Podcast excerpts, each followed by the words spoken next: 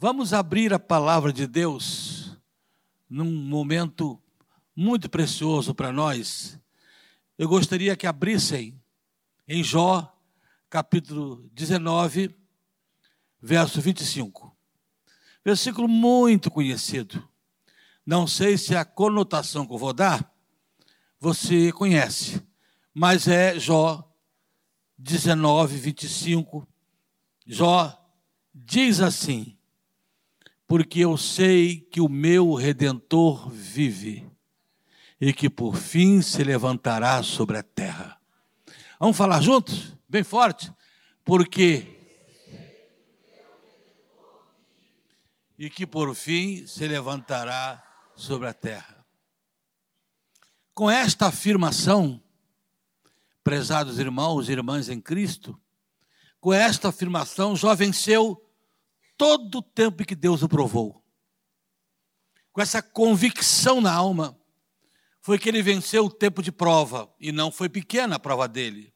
Duvido muito que exista aqui nesse ambiente uma única pessoa que tenha passado tudo que já passou. Eu creio que alguns de nós já passamos algumas coisas que ele passou. Uma ou outra coisa. Mas todas, na maneira como ele passou, dificilmente tem alguém aqui prova, foi provado. Deus, inclusive, usou Satanás para provar Jó. Você sabe a história, não é? Um dia, conversando com na eternidade, entre outros seres espirituais que vieram até Deus, veio Satanás. E Deus falou: Observaste meu servo Jó, como me, ele me é fiel. E Satanás, com aquele dedo dele acusador, vira e diz: Pudera quem não seria? O Senhor dá tudo a ele. Jó tem tudo. Jó tem uma família abençoada, esposa, filhos. Jó tem muita riqueza, Jó tem muita saúde, Jó tem tudo. Em outras palavras, Satanás estava jogando no rosto de Deus o seguinte: tu compras o amor de Jó. É isso que ele estava dizendo.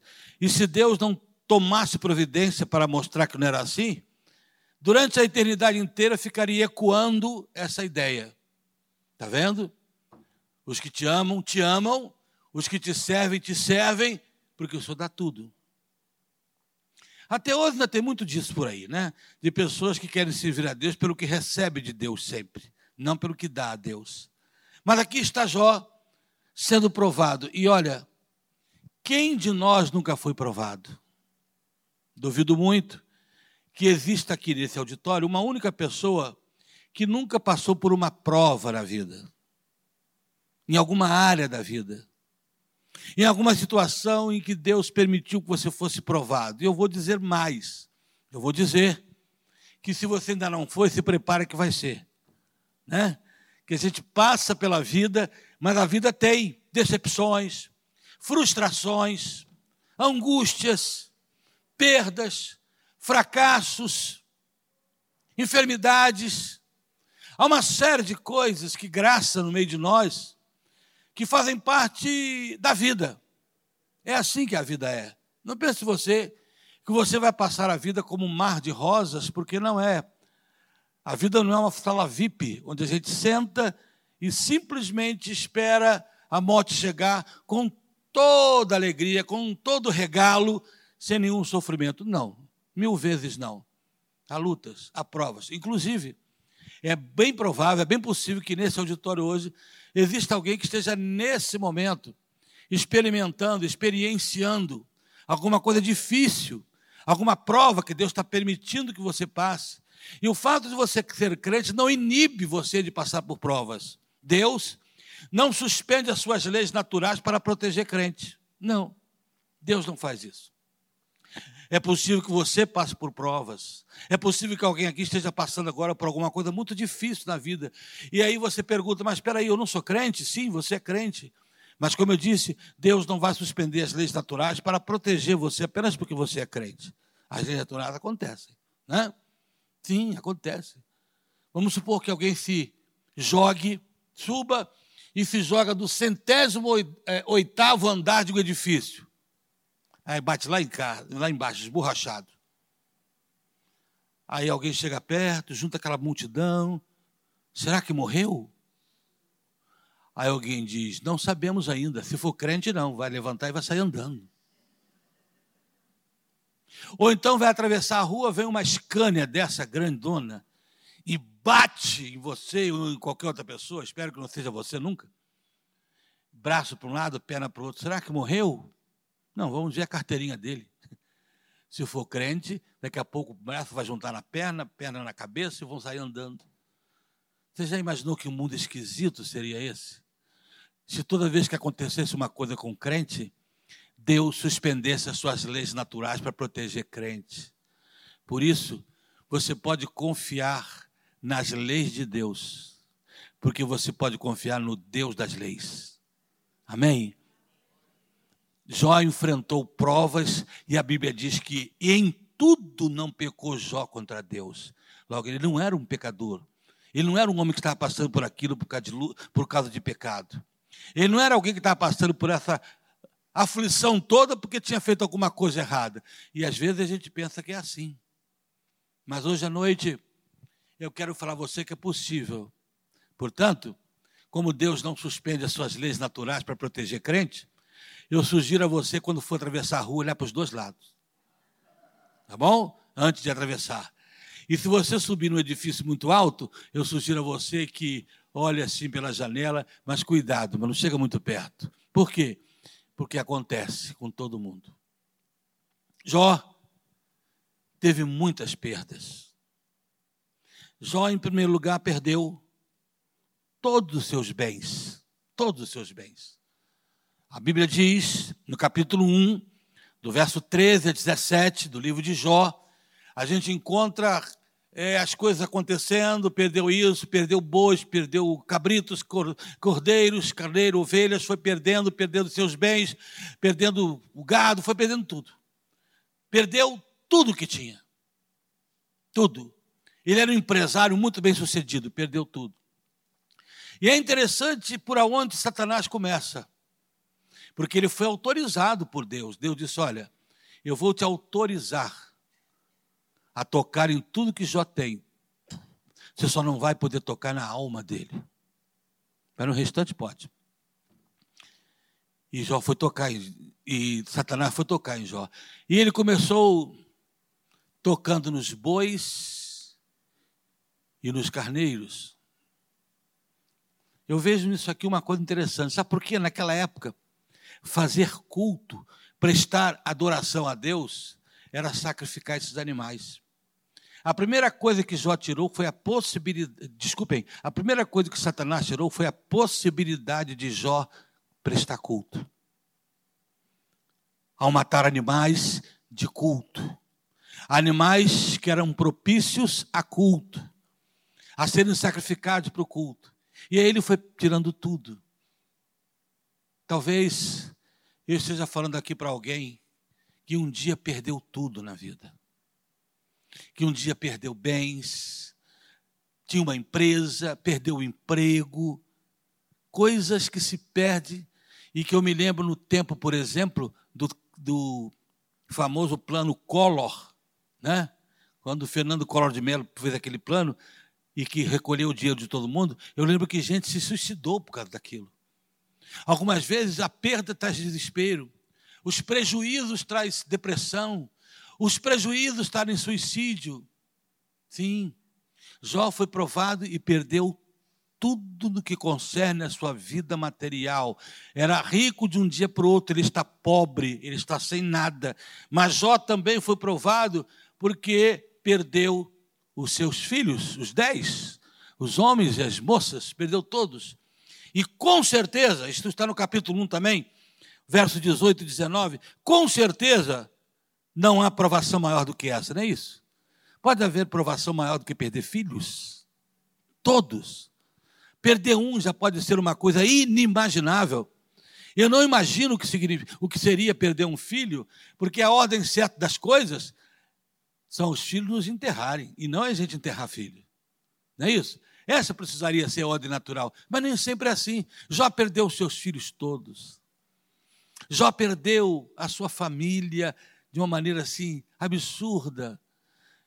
E eu sei que talvez alguém esteja me ouvindo aqui que já perdeu alguém muito querido, ou alguém muito querida da família, alguém que trouxe uma dor profunda para o seu coração.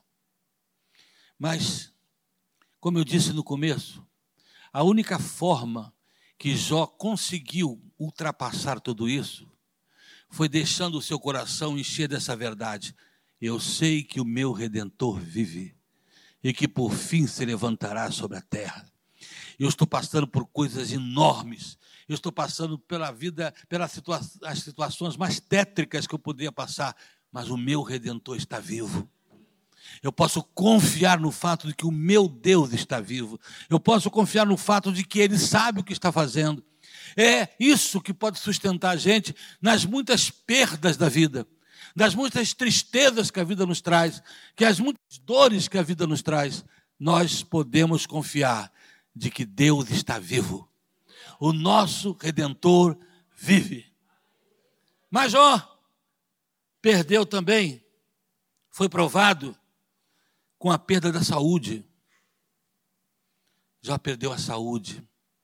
Ficou de tal maneira de ferida purulentas no corpo inteiro que ele tinha que se limpar com um caco de telha para tirar aquela água infeccionada que estava nele.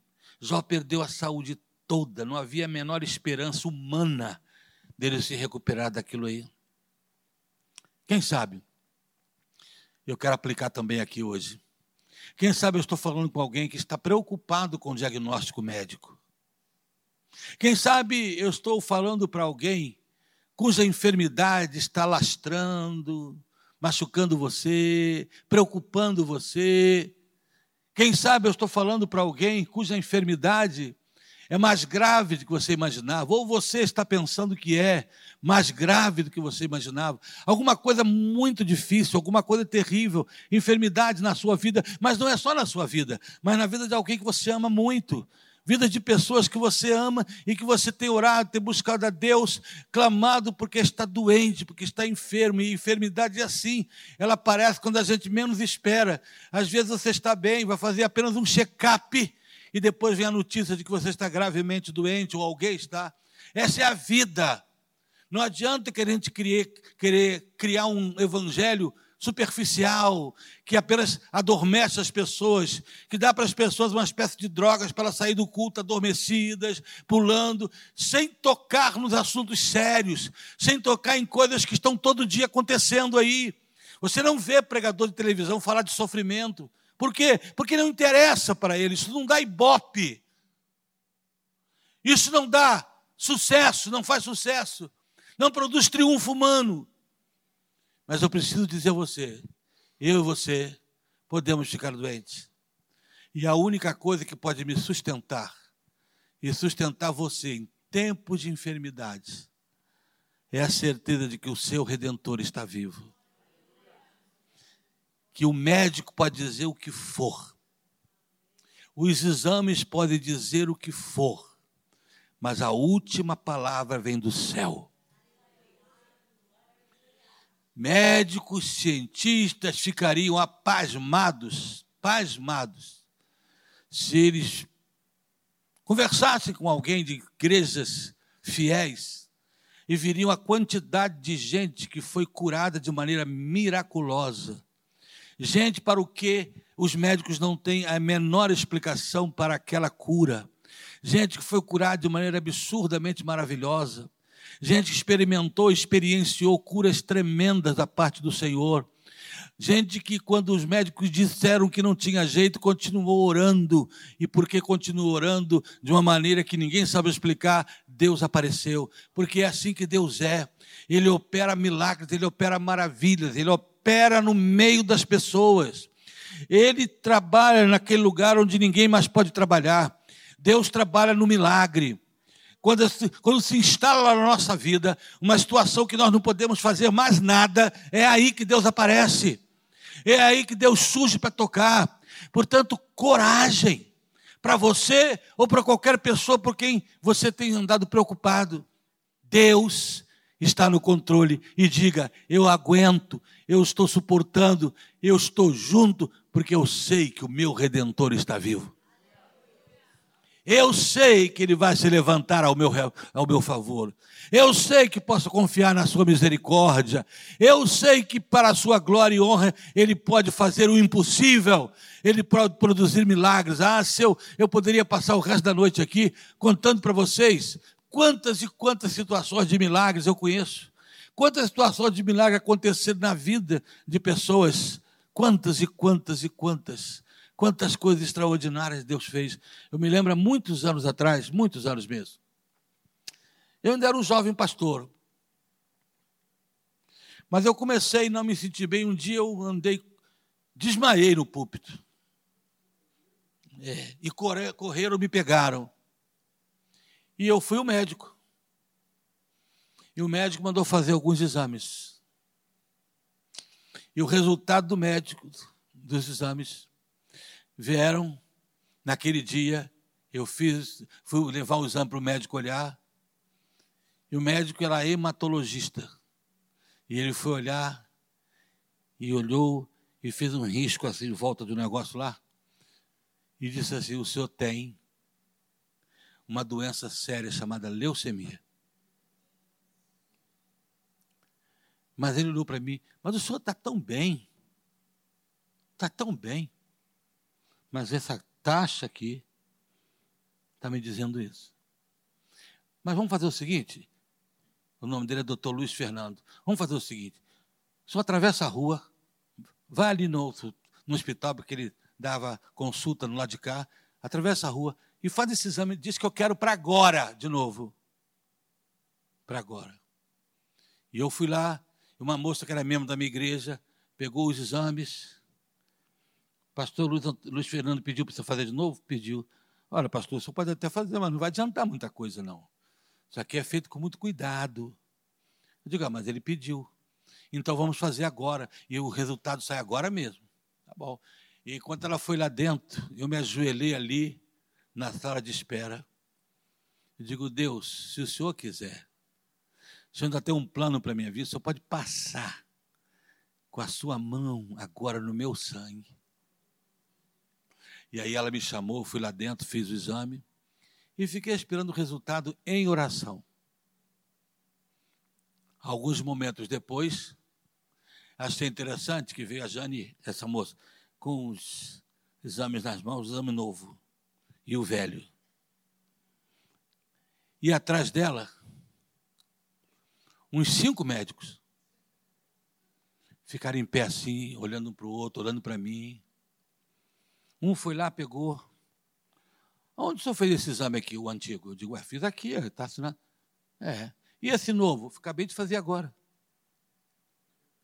Aí ele olhou para os outros. Quem foi que errou aqui?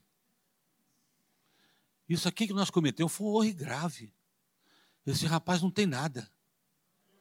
Nada, nada. Eu peguei o exame, agradeci aos médicos, falei para eles que eu tinha sido curado por uma graça, pela graça do Senhor. E levei para o doutor Luiz, ele olhou. Engraçado que eles ligam logo isso à, à espiritualidade, né, Romo? Ele virou e disse assim: O senhor é pastor, né? Eu digo, sou alguma relação? Não, o senhor pode ir embora. Aí pegou o exame velho, rasgou. Leva esse aqui e guarda. Qualquer coisa, o senhor volta aqui. E nunca mais voltei. Nunca. Se, como eu disse a você, eu poderia te contar muitos aqui, de uma irmã que foi no gabinete pastoral, pedir que orasse por ela, se a igreja podia ajudá-la financeiramente. Ela tinha que tirar umas coisas que estavam no útero dela, endometriose, e ela não poderia ficar grávida, o médico tinha de nunca. Ela chama-se Fabiane. E aí, ela foi lá, nós conseguimos ajudá-la, ela fez os exames que ela precisava fazer. Depois ela voltou. Alguns meses depois eu tinha até esquecido. Ela disse: Eu vim aqui, que eu nunca mais voltei aqui para dizer ao senhor: aqui os meus exames, está tudo bem comigo. Agora, o senhor está vendo esse pontinho aqui no meio do meu útero? Eu digo: tô, É que eu estou grávida. É que eu estou grávida. Eu poderia ficar aqui só falando isso, mas não é o meu interesse maior. Eu estou tentando, estou tentando dizer a você que a última palavra é sempre de Deus. E não perca o ânimo hoje. Amém ou não? Deus tem um plano para cumprir na sua vida. Mas Jó não perdeu sua saúde. Jó foi provado. Porque Jó perdeu o apoio da esposa. A esposa dele desejou a morte de Jó. Ela não suportou ver Jó naquela crise. Isso é muito triste, sabia? Quando a gente tem em casa um cônjuge que na hora da nossa crise não suporta, que não nos apoia. Que coisa é rio quando você tem uma esposa ou um esposo que na hora da crise, sim, é possível que o seu marido, minha querida, fique desempregado, porque todo mundo pode ficar. Mas ela espera que você esteja do lado naquela hora para dizer: vamos lá, vamos juntos, vamos conseguir, não vamos não dar. Mas quantas acabam indo embora? Quantos homens, porque a esposa fica doente, não tem paciência, vai embora? Quantas pessoas fazem com que a gente passe por essa terrível prova a prova de abandono, a prova de ir embora? A prova de não respeitar aquele momento. Afinal de contas, quando a gente casa, a gente diz que é na alegria e na tristeza, na saúde ou na falta dela, na riqueza ou na pobreza. É exatamente o que a gente diz. Mas há muita gente. Olha, eu não sou muito assim. Eu não sou esse cara de ficar pisando no pé dos outros, ou reclamando de tudo, ou impedindo tudo. Mas tinha um camarada na minha igreja que ele casou com uma moça. Depois de um tempo de casado, ela teve câncer e ficou mal. E morreu. Mas antes disso, ela teve. Sabe o que ele fez? Devolveu ela para os pais. Devolveu ela para os pais. E ele cantava e tocava num ministério de gosto. Não pode tocar mais aqui, não. Ah, mas por quê? Porque você não pode. Porque isso não é padrão de conduta de crente. Você não pode nem lá na frente cantar, só não pode se proibir de entrar e sentar lá atrás. Isso você pode fazer à vontade, mas aqui no altar, não. Porque isso não é conduta que se tenha. Mas foi o que aconteceu com a mulher de Jó. Abandona teu Deus e morre. Larga esse negócio de Deus para lá e morre de uma vez. Não estou aguentando mais te ver assim. Nossa vida está parada, perdemos tudo. É. Acontece algumas coisas engraçadas, né? Eu tenho um colega que é pastor. Ele é muito doido. Mas ele é doido de tudo. Aposentou agora. O filho dele também pegou, está no lugar dele. Mas ele é doido de tudo. Ele foi pastorear uma igreja que não ficava pastor. Toda hora a igreja tirava o cara fora. Mas ele foi. Foi pastorear essa igreja. E chegou lá. Aquele grupo que costumava querer mandar em tudo. Marcou o um encontro com ele depois de algum tempo. O pastor ficava lá no máximo um, dois anos e saía. Aí ele marcou o encontro, aí o pessoal foi conversar com ele. Ele entraram no gabinete dele e disse assim: Eu sei que vocês estão acostumados a botar pastor para fora, né? Aí abriu a gaveta assim, pegou um revólver. Eu vim para ficar. E ficou 20 anos. Mas esse mesmo camarada conta pra gente, contava para gente que quando assim que ele foi chamado por Deus para o ministério, que ele foi ser pastor e começou o pastor, a esposa dele disse assim: "Não quero ser mulher de pastor". E começou a virar um inferno na vida dele. Porque ele era uma, um camarada da Marinha, mas tinha cargo de oficial e ganhava muito bem. Largou tudo para ser pastor.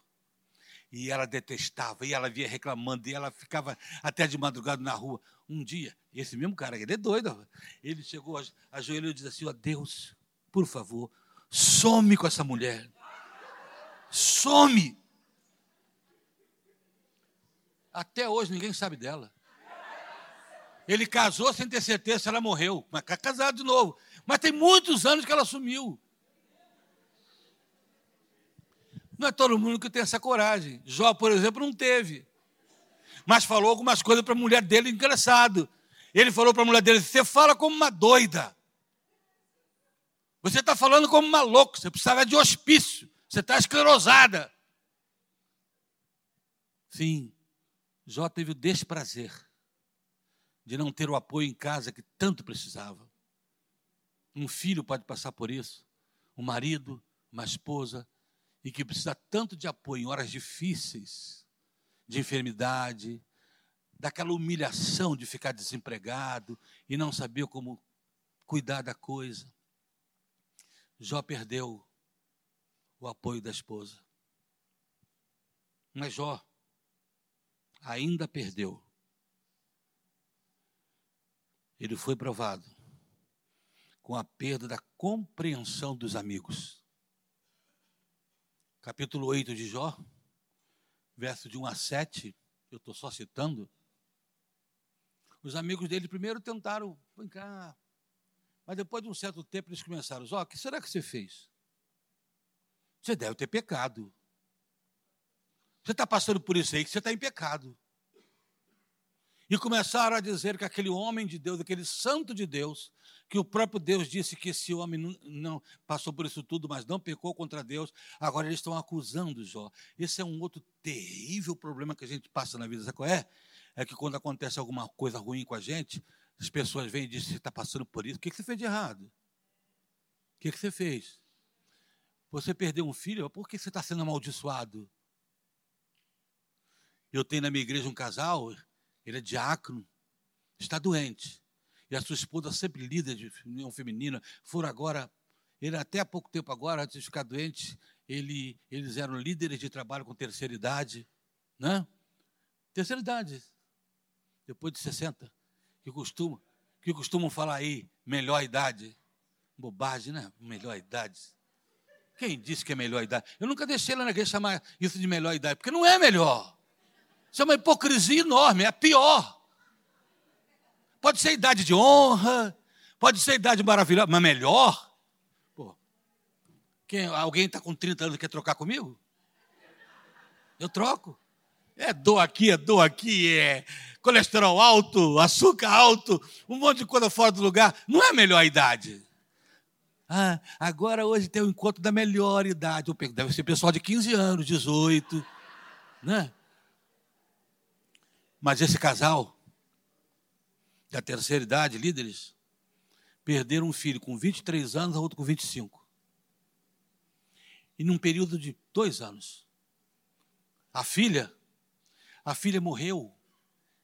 Foi operar a garganta e morreu. Deixou um filho pequenininho uma infecção que deu, e o menino num desastre, o rapaz. Não estava em pecado. Eram santos e são santos de Deus. São pecadores como qualquer ser humano o é. Mas nada de por causa de isso aconteceu. Eu sei que o pecado, não vou negar, muitas vezes ele tem consequências sim. Podem ter consequências terríveis do pecado. Mas nem sempre Jó era um desses, mas ele passou pela provação da incompreensão dos seus amigos. Dos seus amigos acusarem-no de estar em pecado contra Deus. Você já passou por isso? Ou está passando? Ah, você está desempregado. Ah, também, se não é dizimista, né? Sim, é possível que o não dizimista passe por dificuldades que Deus esteja provando. Mas nem sempre é porque você não é dizimista. Eu conheço gente fiel que está desempregado. Eu conheço gente fiel que perdeu o emprego.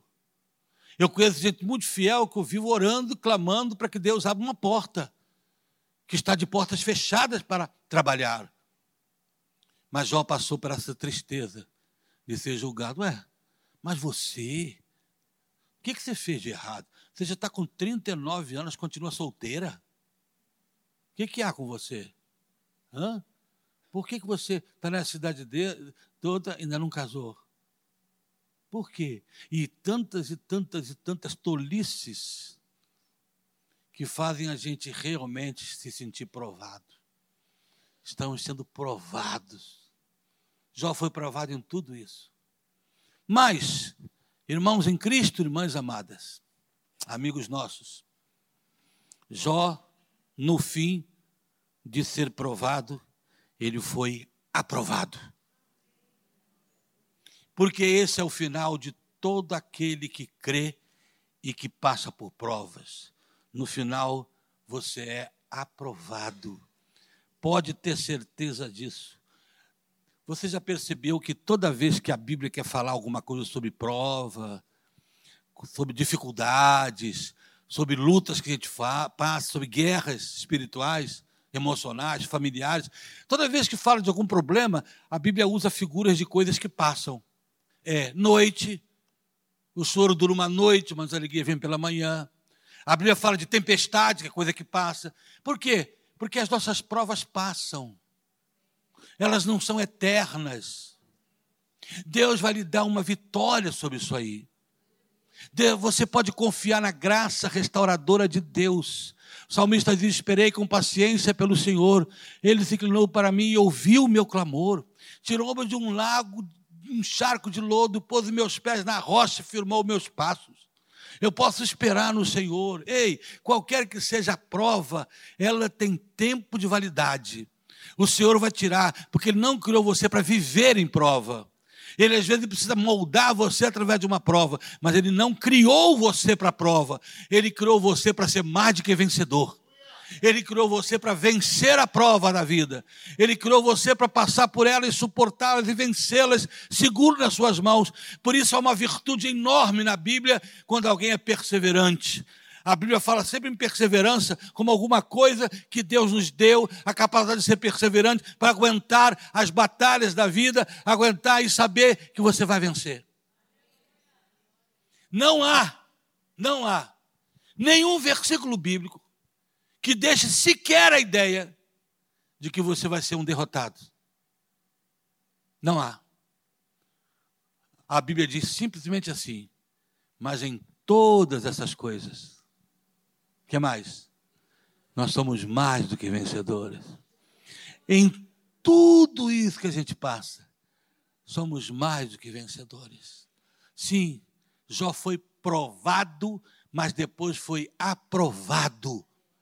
Eu sei que ele foi aprovado, primeiro por causa desse capítulo 42, é o último capítulo, é o epílogo da sua história.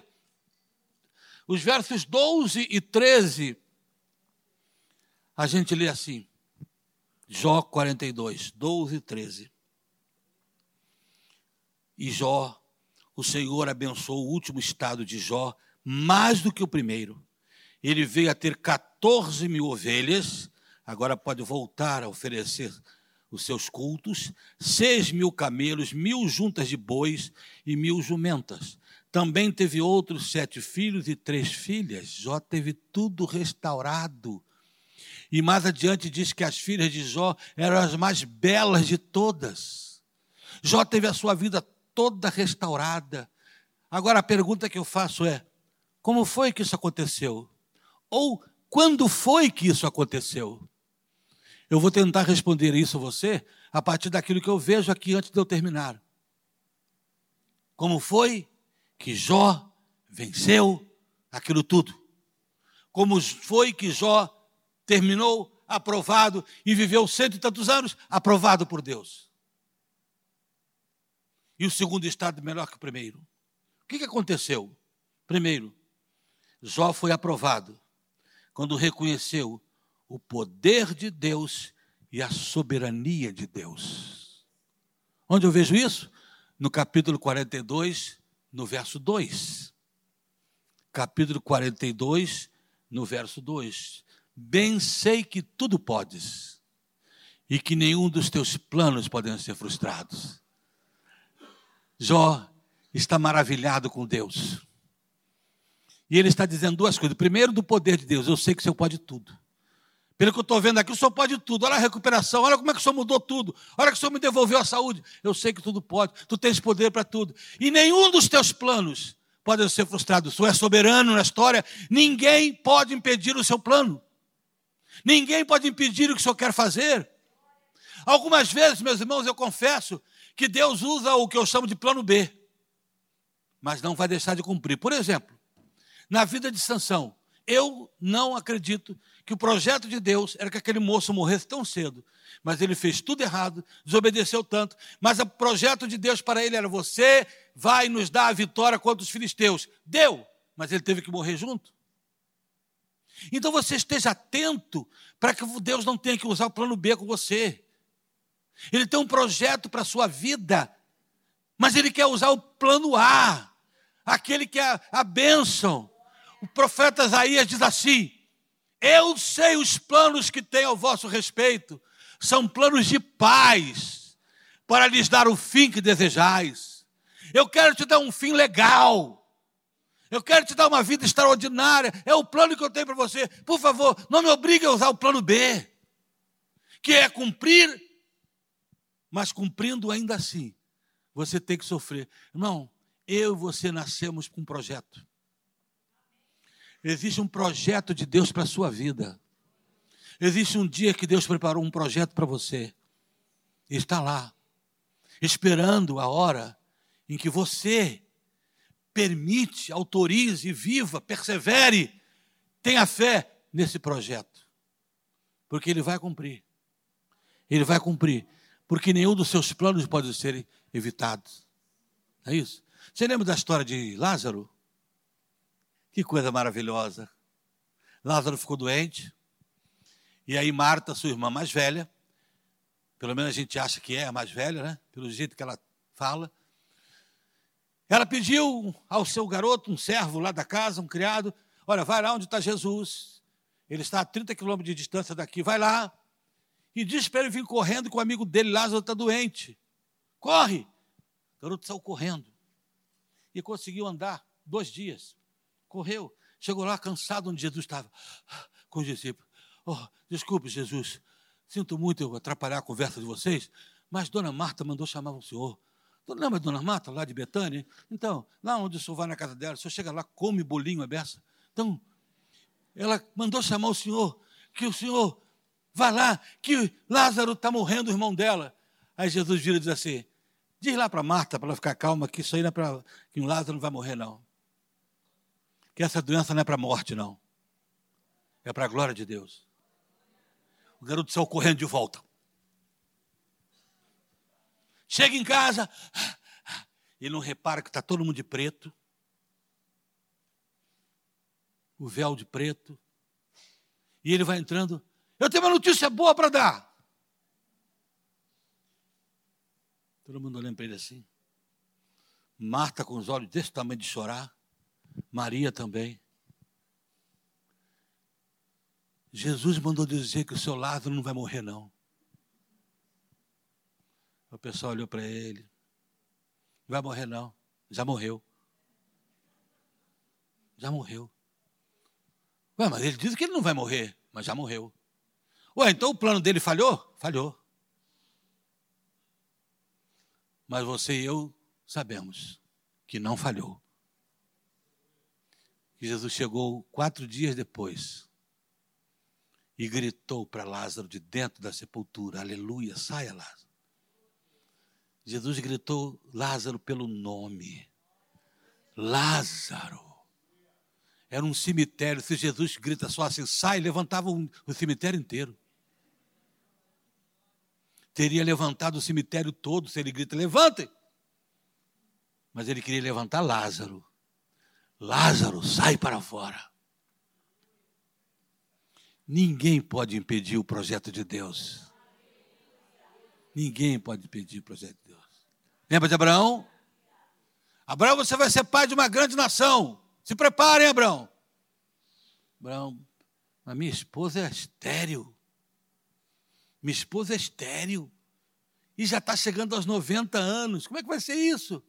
Aí, antes que chegasse, bem antes, ela vira e diz assim, a esposa de Lázaro, esposa de Abraão: Abraão, meu filho, você está ficando velho e eu também. Olha, eu tenho aqui uma concubina, uma serva chamada Agar, garotinha de 30 anos, bonita. Você podia deitar com ela, o neném que vai nascer é meu filho. Pronto, resolvemos. Demos uma ajudinha a Deus. Deus deve estar com dificuldade, porque eu já estou velha, então vamos dar ajuda. Abraão olhou para Agar assim, garota novinha, certo? blusinha com a barriga aparecendo. Certo? Olhou, com aquela cara dele. É, Sara, já que você insiste. Safado. E foi lá e nasceu Ismael. Um dia ele está lá tranquilo, o menino, da, o menino dessa promessa está aqui comigo, trabalhando comigo. O anjo aparece, aí Abraão, tudo certo? Tudo, senhor. A propósito, já viu como é que está o garoto? Taludinho, grande. Como é que ele cresceu?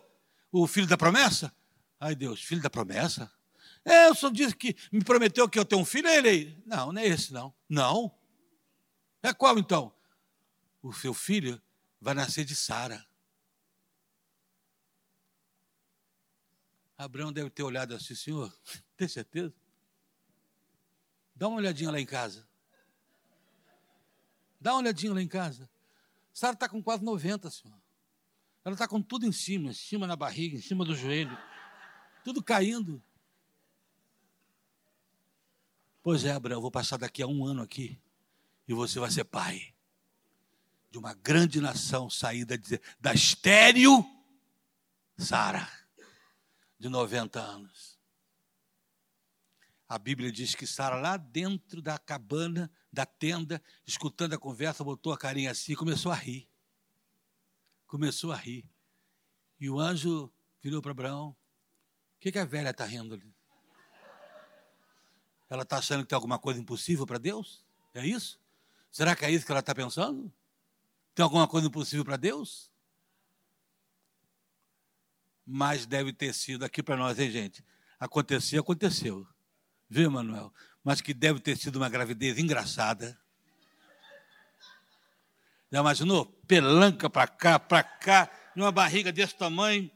Hã? Você já imaginou? Você já imaginou Sara no supermercado fazendo compra? Comprando papinha? Você só vai comprar isso, minha senhora? Sim, porque lá em casa todo mundo toma papinha, porque meu filho, não, meu neném não tem dente, mas eu e meu marido também não temos. Eu pergunto a você, isso aí tem algum sentido humano? Isso aí tem alguma coisa humana? Não. Nenhum dos seus planos podem ser frustrados. Nenhum dos seus planos. Sara pode ter 90 anos. Lázaro pode estar quatro dias na sepultura, mas nenhum dos seus planos podem ser frustrados.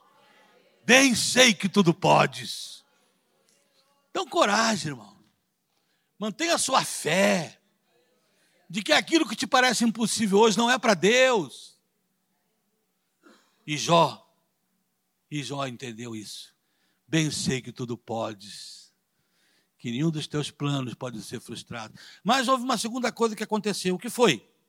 Jó se arrependeu de toda a sua revolta contra Deus.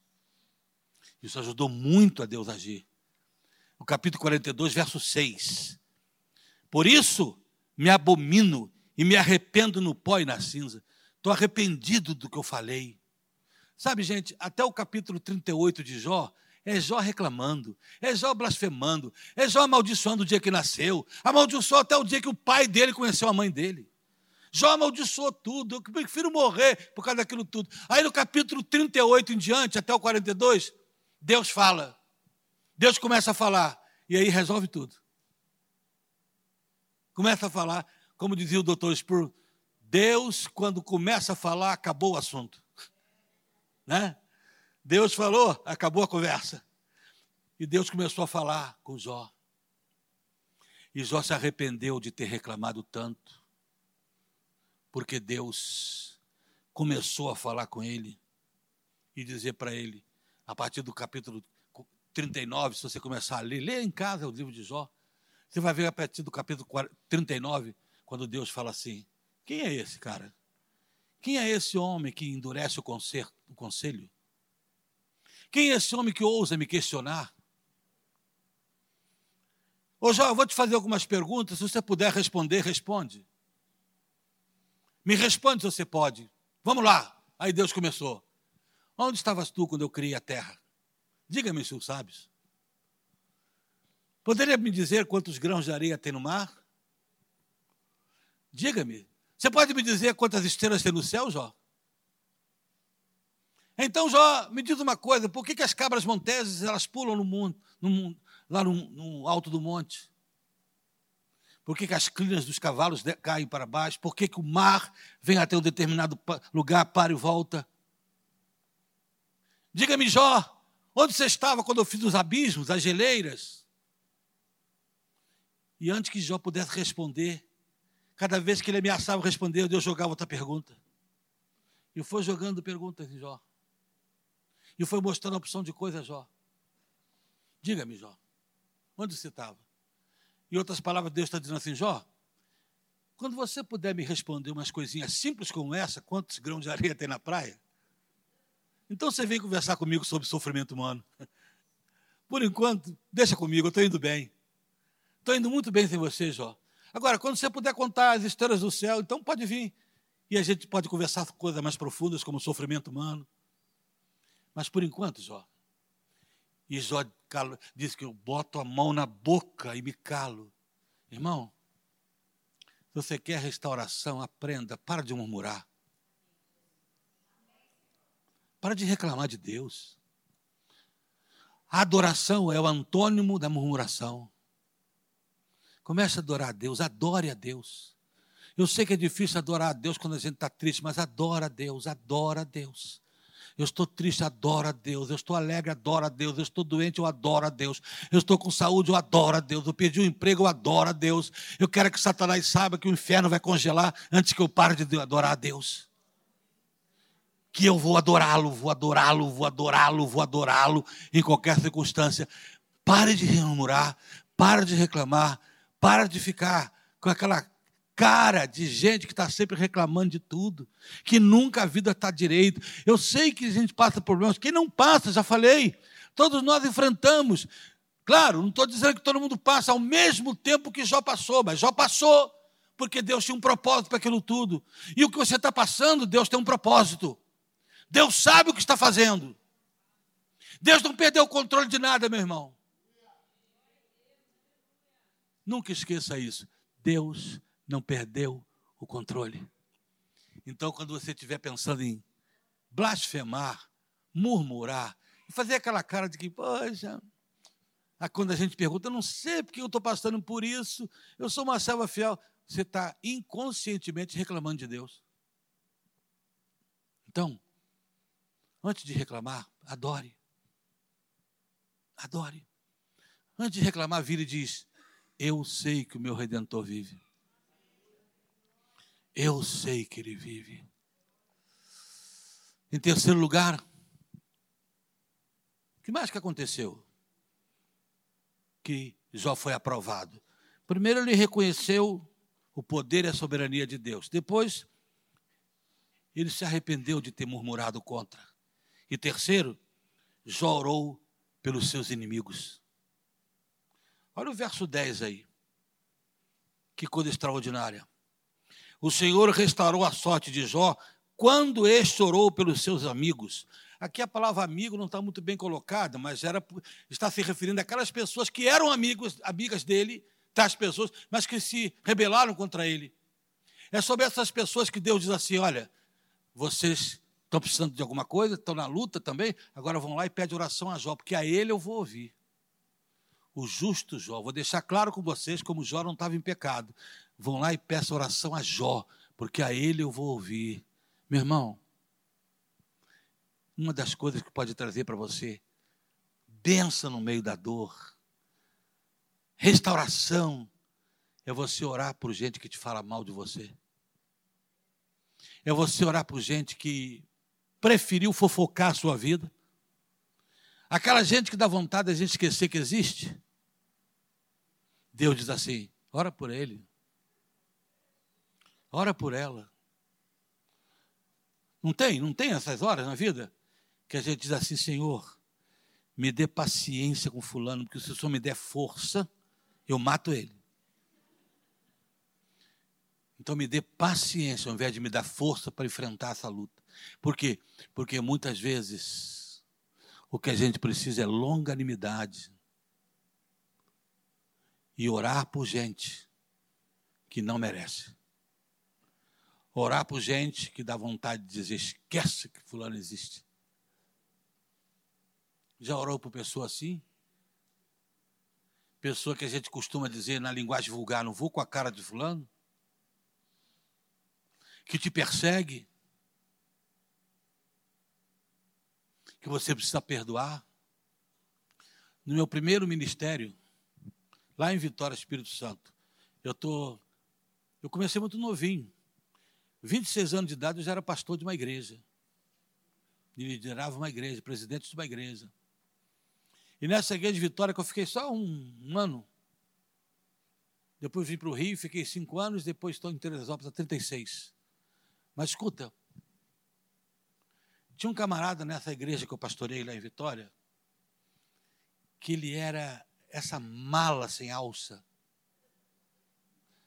O cara tinha uma implicância comigo, por quê? Porque eu gostava de futebol. E ele, aí ele era, achava que futebol, a bola é o ovo do diabo. É? Pô, gente, se a bola é o ovo do diabo, vão chutar e quebrar todas, né? Vão chutar, é melhor chutar então mesmo. Mas ele vivia contra mim. Ele vivia contra mim. E eu comecei a pegar um pavor dele. Chama-se Zé Neto o nome dele, mas ele tem mais de 40 anos, né? Nem sei se ele está vivo ainda. Espero que o senhor tenha preparado e levado. E se ele, se ele morreu, que esteja com o Senhor. Mas um dia eu sonhei com ele. Sonhar com um homem desse é a mesma coisa que sonhar com terça-feira, sexta-feira 13. Né? Mas eu sonhei, e no meu sonho, assim, eu conversando com Deus, aquela luz, não vi Deus, vi uma luz só. E eu dizendo assim, Senhor, eu não posso perdoá-lo. E Deus disse, eu preciso perdoá-lo. Eu quero que você perdoe e ore por ele. Eu disse, mas eu não posso. E naquele diálogo ali, Deus falou assim para mim: Você matou o meu filho e eu te perdoei. Meu filho morreu numa cruz por tua causa. Você só está aqui hoje perdoado por isso, porque você matou meu filho, mas eu te perdoei. Então, quem é você para não perdoar alguém? Quem é você para não perdoar qualquer pessoa? Quem é você para não orar por qualquer pessoa? Aprenda isso, meu irmão. Orar como Jó fez. E Deus começou, viu o texto que eu li, verso 10 do capítulo 42, e Deus começou a mudar a sorte de Jó a partir dessa predisposição de Jó de estar com o coração livre para amar quem não merecia. Conclusão. Nunca pergunte a Deus por que de suas provas. Por qualquer, quaisquer que sejam elas. Nunca. Sabe por quê? Porque constantemente Deus não vai dizer. Jó morreu sem saber por que, que aconteceu tudo aquilo. Deus, muitas vezes, ele não revela a gente o porquê. Ele faz muito mais do que isso. Ele se revela a nós. O que aconteceu com Jó? Jó começou a perguntar por que aquilo tudo. Deus, dizer, ao invés de dizer ele por quê, e revelar a ele o porquê, Deus se revelou a ele. Quando Deus começou, Jó, quem fez o céu? Jó, quem, você sabe quantas estrelas que eu botei no céu? Quando Deus começou a mostrar a ele quem ele era, Deus se revelou a Jó. E agora Jó sabe que é um Deus que pode tudo. Porque imagina cada vez que acontece uma coisa, Deus tem que dizer você por quê. Então, ao invés de ficar dizendo a você todo dia porquê das coisas, revelando a você o porquê, ele se revela para você. Ó, oh, Jó, você está em crise? É, Saiba que eu criei as estrelas. Então eu posso cuidar da sua crise. Jó, você está doente? Eu ressuscitei mortos. Eu posso levantar você. Jó, você está com um casamento desesperado? Eu posso restaurar o seu lar. Sabe o que Deus fez com Jó? Ao invés de revelar o que aconteceu, Deus se revelou a ele. Através de mostrar a ele tudo que Deus era, tudo que Deus fez. E aí, e aí o que acontece é a coisa mais maravilhosa, e é o último verso que eu leio, é o verso 5 desse capítulo 42. Depois que Jó recebe essa revelação de quem Deus é e de o que Deus podia fazer por ele, que agora ele pode confiar e descansar que o meu redentor está vivo, que ele pode fazer qualquer coisa, no verso 5 do capítulo 42, Jó diz assim: eu te conhecia de ouvir falar, mas agora os meus olhos te viram. O que, que Jó está dizendo? Quando eu era rico, eu te conhecia, mas eu pensei que era, o senhor era aquele velho barbudo lá em cima, que fazia assim com a mão, parecia um gênio da lâmpada. Era só fazer assim acontecia coisa boa. Mas aí eu passei por essa esfrega. Eu passei por essa dor toda. E milagrosamente venci tudo. E agora, eu não te conheço de ouvir falar que o Senhor é bom. Eu te conheci porque te vi. Porque tive experiência contigo. A conclusão é que Deus se revela na prova. Deus se revela na dor. Deus mostra quem Ele é no meio disso tudo e diz para você que Ele pode tudo por você. Portanto, Jó aprendeu isso. Eu te conhecia de ouvir falar. Sabia que existe um Deus, tá legal.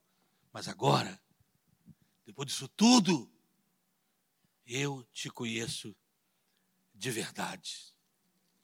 Por quê? Porque agora os meus olhos te viram. Como? Os olhos de Jó viram Deus. Viram a graça, viu o poder, viu o perdão, viu a misericórdia, viu Deus agir, viu Deus falar com ele e mostrar para ele tudo o que fez tudo o que é. Jó aprendeu que não conhece Deus mais apenas de ter ouvido falar, mas que ele mesmo experimentou Deus. Meu irmão, muitos de nós conhecemos Deus só de ouvir falar. Pô, Deus é bacana, legal. Deus é um cara legal, Deus é, um, é o Deus do céu. Mas eu quero saber se você já teve aquela experiência com Ele. Gosto muito da frase do Dr. Tozer, quando ele diz, e ele falou isso para pastores. Dificilmente Deus vai usar um homem poderosamente, sem que antes não o fira profundamente.